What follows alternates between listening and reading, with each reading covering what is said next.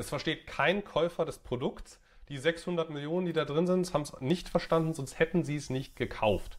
Aber mhm. das ist halt, in Amerika ist dieses Phänomen, Rentenlücke muss gefüllt mhm. werden, noch viel mehr ausgeprägt als bei mhm. uns. Die haben das akut das Problem, die haben ihre Life Savings, ihre 100.000 Euro und versuchen damit irgendwie über die Runden zu kommen. Das ist natürlich irgendwie, äh, kann man jetzt sagen, das tut einem leid, aber wir müssen es ja mal zahlenorientiert äh, betrachten. Ja. Äh, dort haben massiv viele Leute das Problem, haben keine guten Vorsorgen, aus welcher Richtung auch immer, mhm. kein gesetzliches System, ähm, was gut absichert, ausreichend absichert. Und dann stecken halt hier dann 600 Millionen drin. Und wenn man sagt, ich lebe nur noch fünf Jahre, gut, dann ist es ja eine valide Strategie. Aber für alle, die konservativ langfristig denken, kann das kein guter Weg sein. So, meine Lieben, hallo und herzlich willkommen zu einer neuen Folge unserer Unkorreliert-Folge. Erstmal hallo nach Magdeburg. Hallo Anton, alles klar bei dir? Hallo Albert, äh, freut mich, dass wir mal wieder hier eine gemeinsame Aufnahme machen. Heute mit einer kleinen Sonderfolge, die genau. einer äh, Zuschreibung äh, zuzuschreiben ist. Aber Albert, pitch ja, doch genau. mal den heutigen Beitrag. Ja, genau. Der heutige Beitrag, meine Lieben, wie gesagt, Anton und ich haben ja sonst immer ganz konkrete ähm, Anlagenklassen besprochen. Diesmal ist es anders. Diese Folge heißt Ich frage für einen Freund.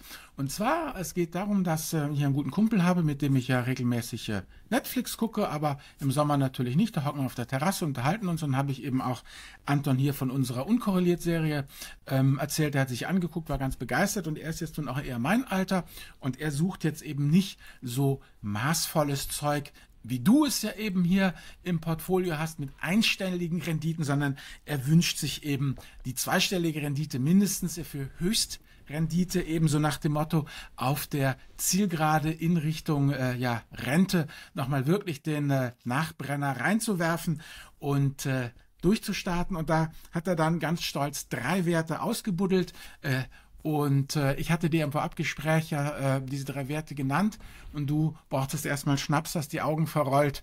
Und dann habe ich mir gedacht, eben in diesem Sinne, ich frage für einen Freund und würde dich jetzt gerne einfach mal zu drei Werten befragen. Fangen wir auch gleich an.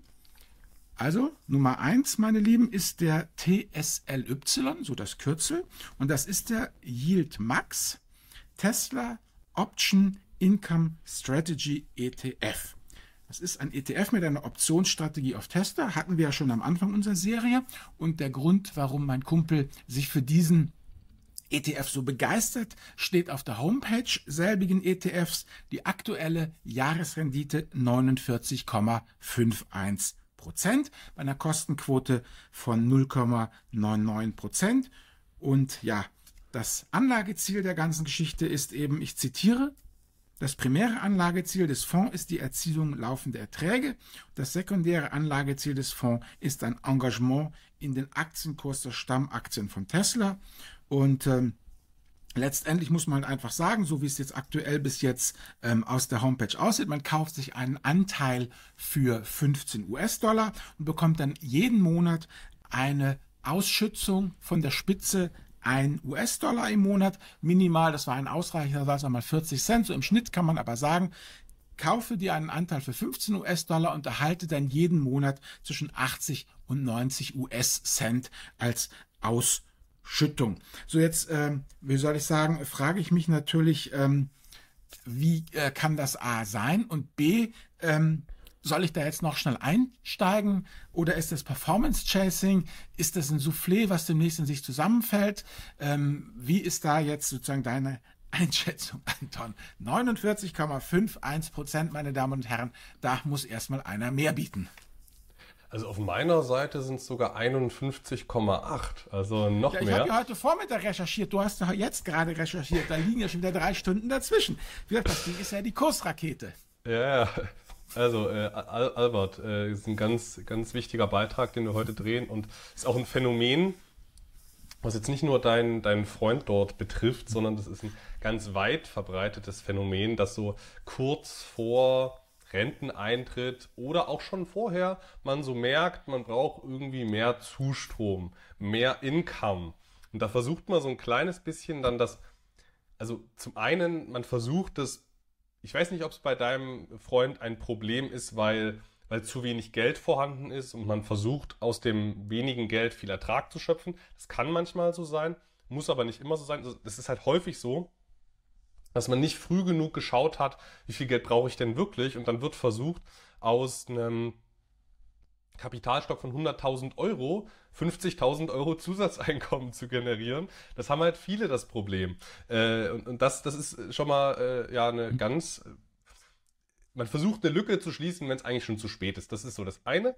Ähm, und das andere ist, dann ist es tatsächlich das Pferd von hinten aufgezäumt, wenn man sagt, ich rechne mit der Barrendite, die ich haben will und versuche mir dann das Portfolio draus zu stricken. Weil eigentlich seriöserweise müsste man erstmal überlegen, wo stehe ich denn als Anleger? Was weiß ich, was kann ich, was kann ich an Risiken aushalten, ja. äh, Tragfähigkeit äh, und auch Toleranz gegenüber Schwankungen. Was ist meine Zahlungsschwankungstoleranz? Das sind alles solche Themen und daraus ergibt sich dann ein Einkommen, Einkommensportfolio mit Barrendite X 6%, 5%, 7%, vielleicht auch 8%, wenn man will. Aktuell geht auch 8% relativ leicht. Das wäre jetzt vor zwei Jahren nicht so einfach gewesen. Ähm, aktuell sind halt Barrenditen höher. Ähm, und also so rum wird erstmal normalerweise ein Schuh draus. Ba Hausaufgaben machen, Portfolio entwickeln, Barrendite kassieren.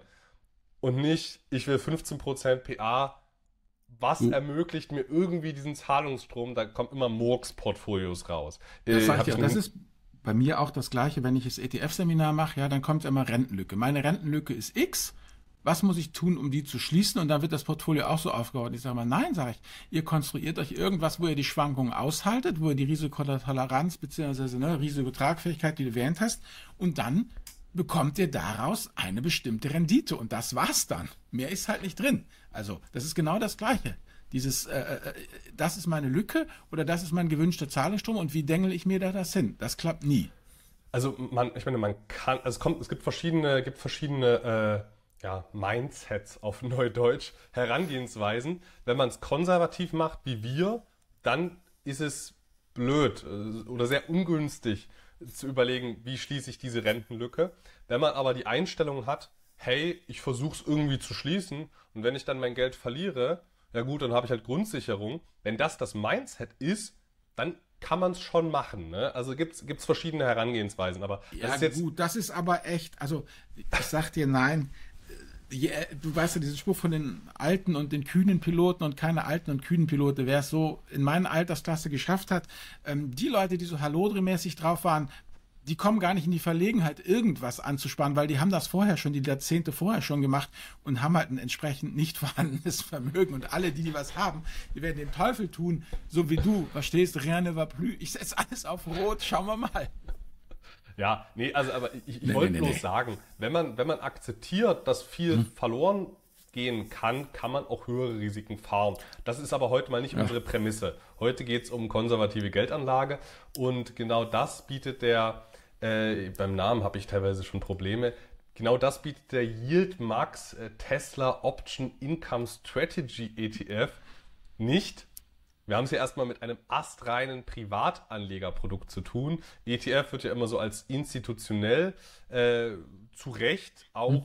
dargestellt, dass das Institutionelle auch gerne nutzen. Das ist ein klassisches Privatanlegerprodukt, äh, deswegen auch Yield Max schon im Titel. Ähm, und eigentlich ist es auch kein richtiger Fonds, sondern es ist Tesla als Basis, Tesla-Aktie als Basis dieses Produktes.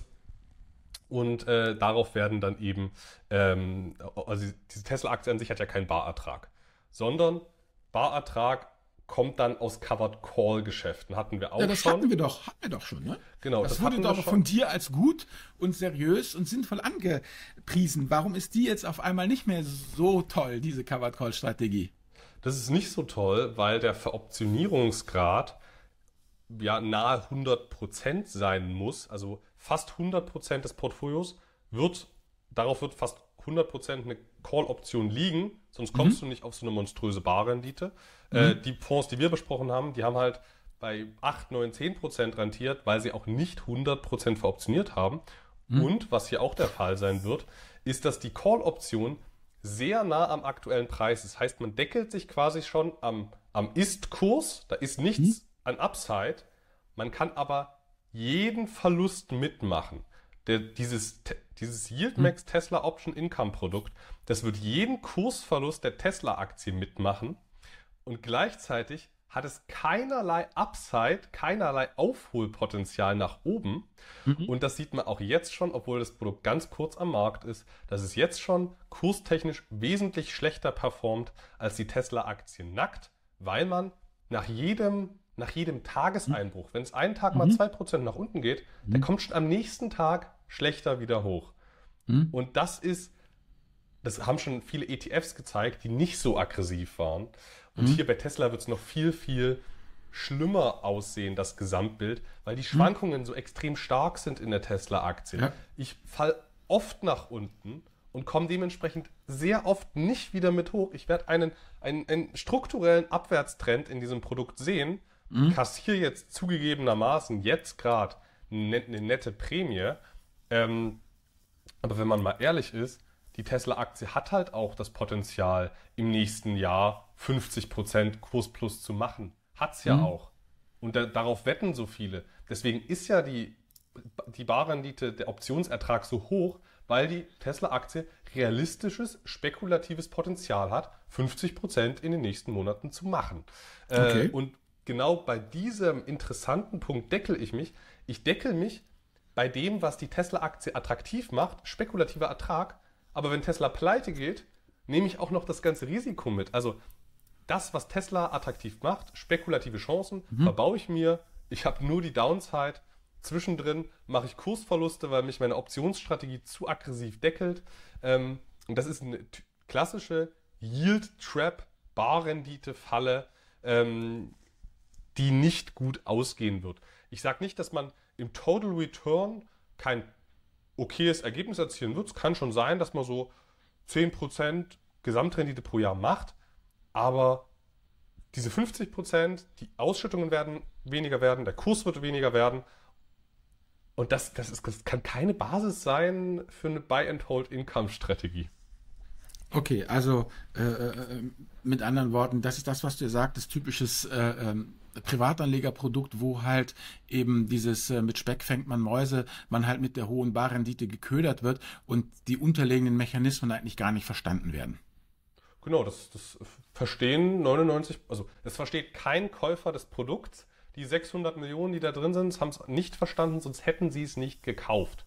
Aber mhm. das ist halt, in Amerika ist dieses Phänomen, Rentenlücke muss gefüllt werden, noch viel mehr ausgeprägt als bei mhm. uns. Die haben das akut das Problem, die haben ihre Life Savings, ihre 100.000 Euro und versuchen damit irgendwie über die Runden zu kommen. Das ist natürlich irgendwie, äh, kann man jetzt sagen, das tut einem leid, aber wir müssen es ja mal zahlenorientiert äh, betrachten. Ja. Äh, dort haben massiv viele Leute das Problem, haben keine guten Vorsorgen, aus welcher Richtung auch immer, mhm. kein gesetzliches System, ähm, was gut absichert, ausreichend absichert. Und dann stecken halt hier dann 600 Millionen drin. Und wenn man sagt, ich lebe nur noch fünf Jahre, gut, dann ist es ja eine valide Strategie. Aber für alle, die konservativ langfristig denken, kann das kein guter Weg sein. So, gut, ja, danke, Anton. Dann haben wir mal jetzt geguckt. Elon Musk, jetzt lassen wir mal rüber auf den indischen Subkontinent gehen. Das war nämlich der zweite Favorit meines Kumpels, und zwar The India Fund von äh, ja, der Firma Aberdeen und äh, die haben eine Kostenquote von 1,5 Prozent. Ist ein CEF, also Closed End Funds, hatten wir ja auch schon drüber gesprochen und hat eine Ausschüttungsrendite von knapp 10 Prozent und es wird ähm, vierteljährlich ausgeschüttet. Ich zitiere wieder.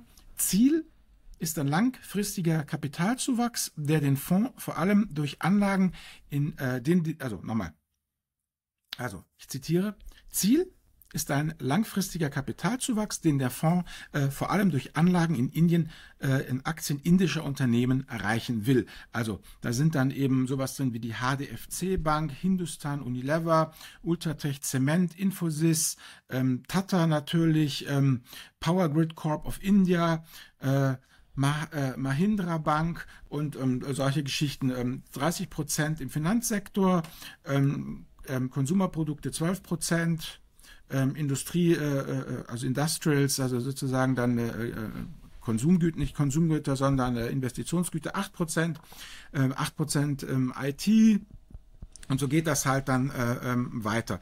Und ähm, die Investmentphilosophie wird gesagt, ist eben Bottom-up-Auswahl, eigenes Research und basierend auf fundamentaler Analyse. Also letztendlich ähm, Viertel, jedes Vierteljahr äh, eine Ausschüttung, 10% pro Jahr indische Werte. Was sagst du?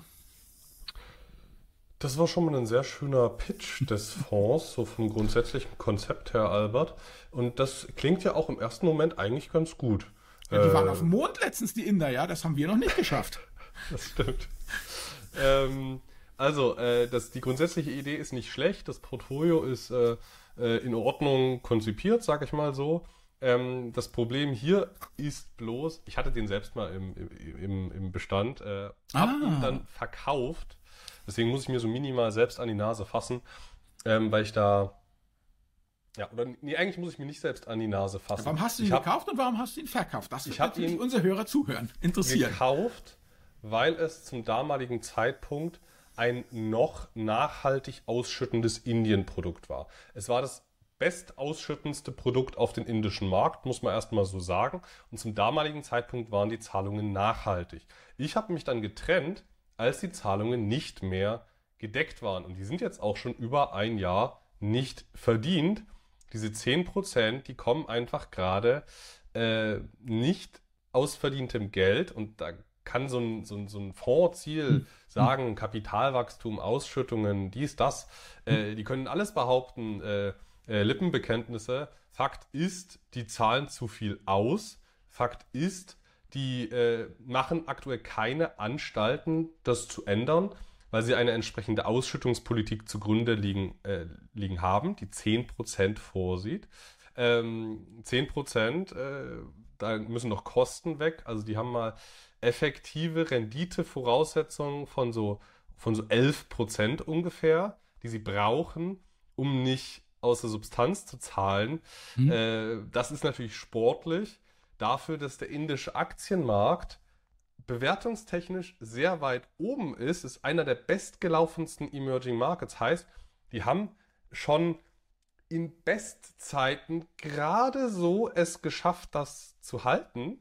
Okay. Und jetzt trübt sich das Bild so ein bisschen ein. Es wird immer offensichtlicher, dass sie es sich nicht leisten können.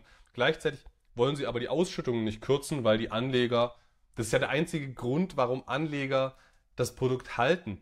Und da gibt es halt mhm. sehr große, es gibt extrem viele Interessenkonfl äh, Interessenskonflikte. Die Anleger okay. verstehen es nicht, haben äh, auf gut Deutsch keine Ahnung, was abgeht im Produkt, mhm. äh, wissen aber, sie brauchen Ausschüttungen.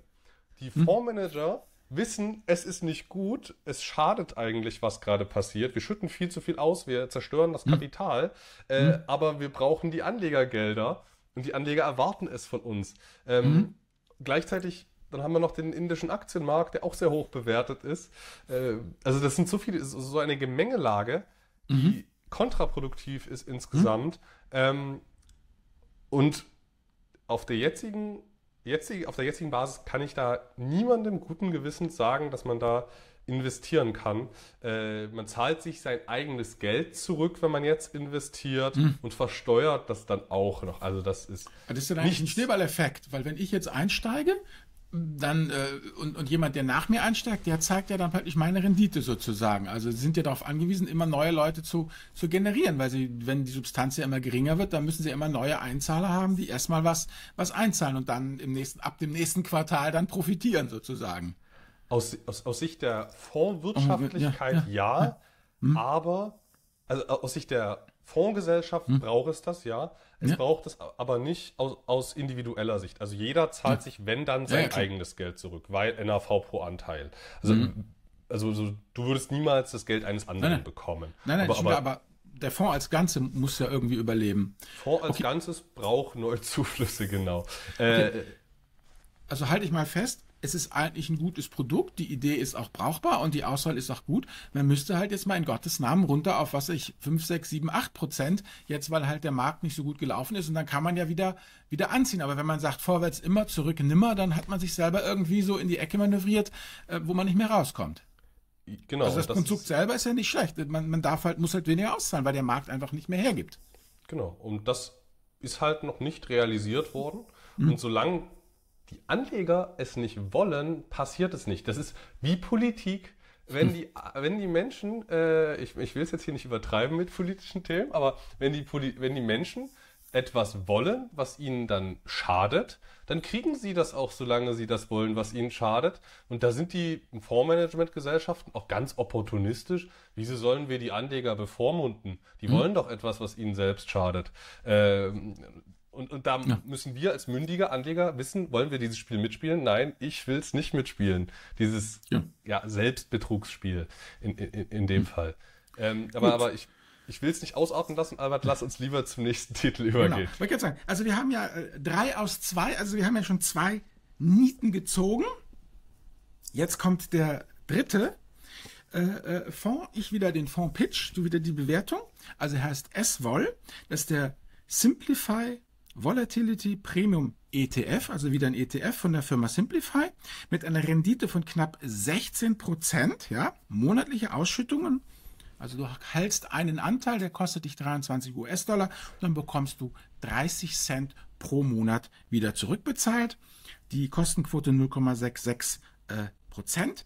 Und ich lese jetzt einfach mal so ein paar Buzzwords mit und die behältst du mal im Hinterkopf und erklärst die uns dann nachher. Also es ist der erste VIX Income Strategie ETF mit Optionshedging, gelauncht im Mai 21, also sehr äh, äh, äh, jung. Ähm, Einkommen Einkommen eben durch den Verkauf von Volatilität. Wir hatten ja ein paar Folgen vorher schon diese Long-Vola-Fonds, aber das hier ist ein bisschen ein anderes ähm, Spiel, weil die schütten halt nichts aus, die wir da vorgestellt hatten so. Und ähm, wie einsetzen? Also laut Empfehlung von Simplify, du kannst es als Ersatz für traditionelle Hochdividendenwerte verwenden, als Ersatz für Aktien, wenn die Dividendenrendite nicht mehr stimmt, weil die Kurse eben, siehe Indien, so hoch gelaufen sind oder eben als Diversifikation des Gesamtportfolios, weil es doch ein sehr eigenständiges Risikoprofil hat. So, jetzt was machen die Jungs? Also sie haben eine Short-Wohler-Strategie, mit deren Hilfe man ein solides Sie sagen substanzielles Einkommen erzielt. Ich vermute mal, das ist das, was wir ja kennen von dir und Louis auch, dieses äh, äh, Covered Call schreiben. Und damit wird äh, sozusagen einfach äh, ähm, Kohle generiert. Wunderbar. Nun ist es aber so, wenn eben der WIX, also der Volatilitätsindex, irgendwie anfängt rumzuflippen, dann äh, ist diese Short-Volatilitätsstrategie in Gefahr. Und dann wird halt ein moderates Budget so wie sie schreiben, für den Schutz der Strategie verwendet. Das sind die sogenannten VIX-Call-Optionen, die bringen Geld, wenn der VIX eben explodiert. Das Ganze wird dann taktisch jeden Monat gerollt und rebalanced und dann eben die äh, monatlichen Ausschüttungen. Und ähm, ja, die Werbung ist eben, wir sind der Ansicht, so zitiere ich das Fondsunternehmen, dass viele traditionelle Einkommensquellen den Bedürfnissen der Anleger im heutigen Niedrigzinsumfeld nicht gerecht werden. Unser Fonds zielt darauf ab, einen attraktiven Einkommensstrom und eine Quelle der Diversifizierung zu bieten und gleichzeitig Risiken zu vermeiden, die mit anderen ertragsbringenden Anlageklassen verbunden sind. So, jetzt haben wir Long, Long und Short Wohler, wir haben Optionen und was weiß ich nicht noch alles und 16% Rendite pro Jahr. Da frage ich doch dich, ist das die dritte Niete von drei oder können wir jetzt auch irgendwann mal was Positives berichten? Ich war da gerade, ich war da gerade am Wochenende weg, als du mir diese Mail gesendet hm. hattest und ich war so richtig, war so richtig uff. Was hat er mir denn da geschickt? Bei allen ja, drei. Challenge, mein Lieber. und und und äh, und beim beim S-Vol, beim Simplify Volatility Premium ETF, da äh, ich hatte es mir davor nur mal ganz, also bevor du mir die Mail geschickt hattest, mhm. hatte ich es nur mal ganz oberflächlich gesehen. Ähm, und da ist es einfach durch meinen Bullshit Raster geflogen. Wenn was 16% abwirft mit einer Strategie, die ich nicht verstehe, es besteht eine nahezu hundertprozentige Wahrscheinlichkeit, dass das totaler Mist ist. Also ich habe einfach noch nie sowas gesehen, was nachhaltig 16% abwirft, ohne kompletter Mist zu sein. Ähm, deswegen war mein Bullshit-Antwort, äh, mein Bullshit-Radar hat mir gesagt, oder mein Raster hat mir gesagt, nein, das ist alles Mist, deswegen habe ich auch geschrieben, alles drei Mistwerte. Lass uns dazu ein Video machen, Albert. Und ich muss mich korrigieren, ich muss zurückrudern. Der eine, der ist kein Mist. Das ist, ähm, äh, wir können da ganz gerne, Albert, nochmal eine eigene Folge zu mhm. diesem Komplex machen. Das, äh, das gibt es her eine eigene Folge, das Thema. Ähm, heute kann man es nur an, anschneiden. Ähm, die Perle im Renditescherbenhaufen. Die Perle im Renditescherbenhaufen, so könnte man es ausdrücken. Also wir, wir haben es hier mit einem relativ offensiven Produkt zu tun, das ist ja klar. Wir haben eine erwartete Barrendite von 16 Prozent und on top noch Kurspotenzial. Also viel Renditeerwartung heißt, kann nicht defensiv sein. Es kann kein, kann kein äh, Tagesgeldersatz werden. Wenn man sich es aber mal im Detail ansieht, dann wird einem klar, dass das Verhältnis aus Rendite und Risiko sehr, sehr attraktiv ist. Also ich habe ein hohes Risiko, habe aber auch eine sehr hohe Rendite und ähm, da finde ich den Trade-off, also es passt. Das Verhältnis ja. aus eingegangenem Risiko, was vorhanden ist, und mhm. erwarteter Rendite, das ist sehr attraktiv. Ähm, und das ist deshalb so, wenn wir so ein bisschen in die Strategie einsteigen, wir können es das nächste Mal gerne äh, vertiefen. Ähm, ja. Also wir haben es hier mit einer Strategie zu tun, wo erst einmal, wir lassen mal das Call-Option-Hedging kurz weg. Es wird, also die, wir, wir steigen mal woanders ein. VIX Future, VIX Futures, die haben die Eigenschaften, wenn man die kaufen würde, VIX Futures, dass sie die ganze Zeit an Geld verlieren. Contango, die verlieren die ganze Zeit an Geld, an, an Wert und das ist das Problem, ja. wenn wir Long Vola gehen wollen und wir jetzt VIX Futures kaufen. Ja, wir bluten dann, aus. Dann bluten wir aus. Wenn man sich da ETFs ansieht, die rollierend in solche VIX-Futures investieren, die sind minus 99,999% und fallen immer, immer weiter. Mit zwischendurch Ansprüngen, wenn die Wohler steigt, aber fallen langfristig extrem stark. Und was macht dieses Produkt hier? Das geht einfach short auf VIX-Futures. Heißt, du hast diese mathematische Sicherheit des Wertverlustes, auf deiner Seite ist nicht so wie bei Aktien, wenn du bei Aktien short bist. Aktien steigen im Erwartungswert. Heißt, du hast die Wahrscheinlichkeit gegen dich beim Aktienshorten. Hier hast du ein Asset, was langfristig immer nahezu 100% verliert. Ähm, also erstmal aus Sicht der Wahrscheinlichkeiten. Und deine Ertragsquelle ist genau das bei diesem Fonds, ähm, dass die WIX-Futures immer weiter an Wert verlieren aus Sicht der Wahrscheinlichkeiten und dann äh, und daraus ergibt sich eine sehr hohe Renditeerwartung.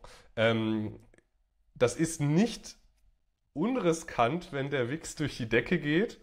Dafür ergänzt das Management Call-Optionen und ist auch nicht 100%, 100 im Fondsvolumen WIX Short, sondern nur, äh, sondern nur 25%. Heißt, sowohl das sowohl das eigentliche Short ist sehr gepuffert und man hat on top noch Calls als Hedge, falls der WIX explodiert. Aber es ja. ist eine funktionierende Strategie, nackt, wenn man das nackt machen würde, einfach nur gesamtes Volumen des Fonds short gehen auf WIX Futures, hat eine Renditeerwartung von 100% PA. 100% PA. Das hier ist nur 25 Prozent. Nur mal ganz kurz für uns ja. Laien. Du machst das deshalb, der Erwartungswert ist negativ und weil ich shorte, gilt Minus mal Minus gibt wieder Plus. Deshalb habe ich dann nachher eine positive Erwartungswert. Nur vielleicht nochmal für die Laien unter uns, die ne, Shorten ist ja negativ und Erwartungswert negativ. Also wir multiplizieren das beide miteinander und damit kommen wir dann bei unserem 100% positiven Erwartungswert raus. Genau, äh, genauso, genauso ist es ähm, ich, ich verkaufe hm. etwas teurer und kann es günstiger zurückkaufen. Oder lasse es einfach auslaufen. Und daraus genau. ergibt sich, und, und, durch diesen Verkauf, dann nehme ich Geld ein beim Verkauf und wenn es hm. wertlos ausläuft, muss ich es nie zurückkaufen. Also ich habe einfach Geld eingenommen ähm, und das hat zwischen 2011 und 2018 eine Verzwanzigfachung in einem nackten Pure Play Produkt gebracht. Also absurd hohe Rendite, Verzwanzigfachung. Hier haben wir eine abgeschwächte nur 25% Short plus ein äh, ja, Black Swan Hedge. Hm. Und daraus ergibt sich immer noch ähm, eine solide Renditeerwartung von 16 Prozent. Ich würde sagen, also mit anderen Worten ist. haben wir ja sozusagen, äh, wir verwässern und, und verkonservativen ja die 100 Prozent zu jämmerlichen, miesen 16 Prozent. Ja. Ne? Also in dem Kontext sind die 16% ja überhaupt nichts Dolles mehr, sondern eigentlich eine ziemlich müde Geschichte. Ja, Wenn du sagst äh, 100% Pure Play und dann mit Vorsicht und konservativ auf 16% runtergedampft. Äh, genau, ähm, weil die Strategie hat den kleinen Haken. Wenn man es Pure Play macht, 100%, ja. äh, 100 des Fondsvolumens Short Wix, dann würde eine Verdopplung des Wix reichen und man ist pleite. Und genau deshalb ist man nur 25% Short und hm. kauft sich Calls auf den Wix, um auf den Ansprung gehatcht zu sein. Und dann ist man nach ja, Versolidisierung der Strategie ja. immer noch bei 16%, die verdient sind. Und da muss ich mal sagen, hey, es gibt so viel hochriskanten Mist am Markt. Hier finde ich wenigstens das Verhältnis aus Reward und recht hohem Risiko. Es passt hm. einfach zusammen. Okay, also mit anderen Worten, ähm, wir können sagen, wer sich für dieses äh, Trio interessiert, ähm, lasst mal, folgt Elon auf Twitter, äh, lasst mal die Indien-Sache, aber den S-Voll könnt ihr euch mal angucken. Wobei jetzt müssen wir jetzt nochmal zum Schluss, denke ich mal, ein bisschen ähm, äh, Wein, äh, Wasser in den Wein gießen, Salz in die Wunde streuen oder wie man das auch immer sagt. Bei eurem Broker eures Vertrauens, der in Deutschland BaFin reguliert ist, werdet ihr die nicht bekommen. Ähm, Korrigiere mich, wenn ich da falsch liege, aber so wie ich das sehe, ähm, kriegt man die alle drei, so man sie denn haben wollte, sowieso nur über Swissquote oder, oder Flowbank, also einen, einen Schweizer Broker. Selbst CapTrader hat es wohl zumindest nicht. Das habe ich schon mal ähm, äh, recherchiert, ähm, weil das eben ein ETF ist, ein US-amerikanischer ETF, der hier nicht die nötigen Papierchen abliefert, sodass eben äh, CapTrader den für äh, Leute mit Wohnsitz in, äh, in Deutschland einfach sperrt. Man kriegt ihn bei IB bzw. CapTrader über Umwege. Also das geht über Umwege. Im Direkthandel gibt es ihn nicht, da äh, hast du völlig recht, man kann ihn nicht direkt kaufen, aber über einen Umweg kann man ihn kaufen. Diese ähm, Optionsgeschichte, die wir schon mal genau, gesagt haben. Über, okay. über die Andienung mit Short Put. Ähm, also es ist wie eine Limit Order einzustellen und wenn der Kurs dann unter das Limit fällt und das Optionslimit, dann bekommt man die Andienung, 100 Stück. Ähm, aber, ja, muss äh, dann leider annehmen, ne? Dumm gelaufen. Muss man leider kaufen. nee, also, also ähm, ich meine, das ist hier ein, der S-Woll, das ist ein, wenn überhaupt, ein Profi-Produkt für Anleger, die ein bisschen verstehen, was sie machen. Und dann ist die Andienung per Short Put das kleinste Thema. Also, genau. äh, aber, wir aber nur noch mal gesagt haben, ne?